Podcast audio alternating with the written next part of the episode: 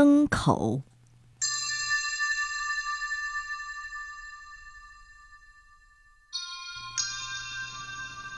江户时代的妖怪画师鸟山石彦，在《画图百器图然带》中，描绘了一种叫灯口的妖怪。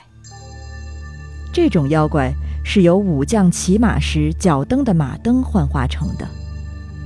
这种马灯又被称作蛇灯。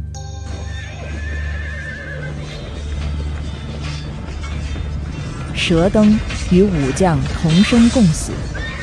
当主人战死时，蛇灯也会被丢弃在野外。不久，蛇灯就会化为灯口，像一条忠犬一样，永远等待着再也不会归来的主人。战死的主人的某些意念附到器物上后，这器物就变成了妖怪。人们一般将这种器物妖怪。统称为富桑神。真正的富桑神是在漫长的岁月中，不知不觉间被灵魂附身，从而引发奇异现象的妖怪。